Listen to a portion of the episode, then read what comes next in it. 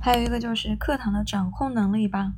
就课堂掌控能力也是很重要的，就是讲师对课堂上的这种学习情境的创设和控制，对学习时间的合理分配，对表达教学目标的策略使用，对课堂调节氛围的调节，对学习指导这一系列就是一种掌控能力，并不是说，啊，这个课堂不要大吵大闹这一点点，它是叫。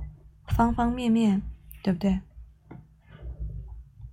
呃，就是教室的内容、教学目标、环境和节奏、氛围、时间等一系列因素的去掌控。那课堂的掌控力是一种综合能力，是由单项的能力组成和谐统一的整体。呃，主要课堂分为课堂的管理能力，对不对？课堂组织管理能力，课堂的察言。观色能力、课堂及时反馈能力和课堂的课堂的这种系统把握能力，怎么说？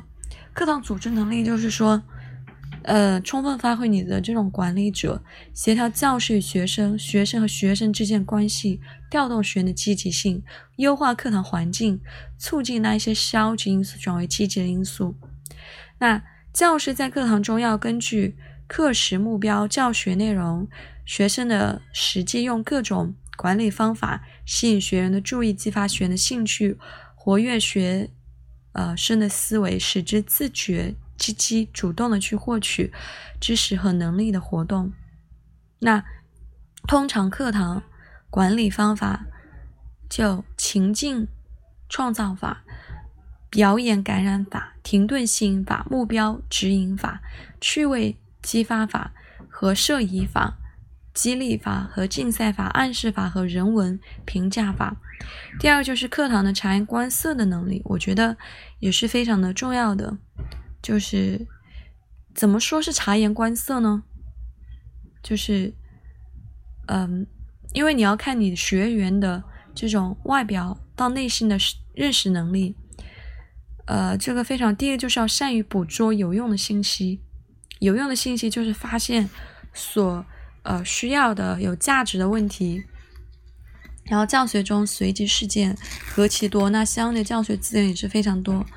比如说学员的顿悟啊，灵感的萌发，瞬间的创造啊，师生的一个闪念啊，对对，一个举动啊，一个误会啊，等等，都是是不是呃闪光点、生长点这些东西，是不是能有有有一个方法？好，教师从学员的认知冲突上去把握一些信息，是不是？去点拨、去感化、去鼓舞等等，都是非常重要的。然后学生学会这种察言观色，就是呃，观察迅速而准确，使课堂的学生的情绪，就是观察要非常的迅速而准确，然后要细致而深入、全面而可观。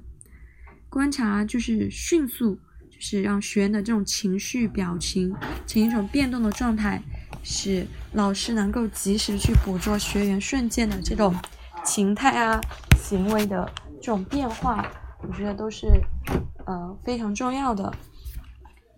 然后一个课堂的及时反馈能力也是，呃，课堂的及时反馈能力也是呃显得非常重要的吧，因为。老师只有一个比较好的、正确的课堂反馈能力，呃，才是比就是可以获得学员的一个认知上的呃觉得可以是不是？然后课堂的呃系统的把握的能力是指什么呢？就是一种应变能力，对不对？就是对课堂的节奏啊、目标啊操控。教学的节奏等等都有一个稳定的把控能力，应变能力较强的老师就可以自由的调节教学的节奏，使学习安排就是安排的错落有致，根据学习的情况分析的恰到好处。那教学的语言生动、形象，速度是有快有慢等等，我觉得都是非常的好的。那第二节授课演绎及训练方法，待会儿再学习。呃，前面我们学到了这样一个关于呃课堂的这样一个授课能力的课堂呃授课的演绎，前面说到了这么一些呃授课的一些基本的技巧，然后第二节是说到了这样一个呃表达一些方式，主要从一些无声的语言。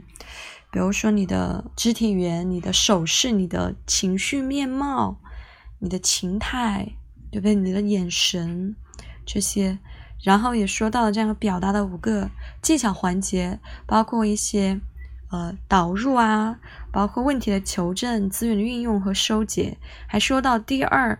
就是这个第五章第二节，就说到掌控能力。我觉得现在是刷新了我对掌控能力的了解。掌控能力分为很多，第一个就是管理能力，对不对？是不是能够呃管理整个协调之间的一些关系？然后这种察言观色，能够迅速的应变的能力，对不对？及时反馈能力，还有一个就是系统把握的能力。那第二节我们看到的就是授课。演绎及训练方法，我觉得这是这个授课演绎。前面是说你会有哪些方式表达一些技巧，第二个就是你整体的这种感知能力嘛。第二个就是呃说到你会有哪些能力，然后现在说到一个就是授课演绎的一些训练的方法，我觉得这个是非常有用的。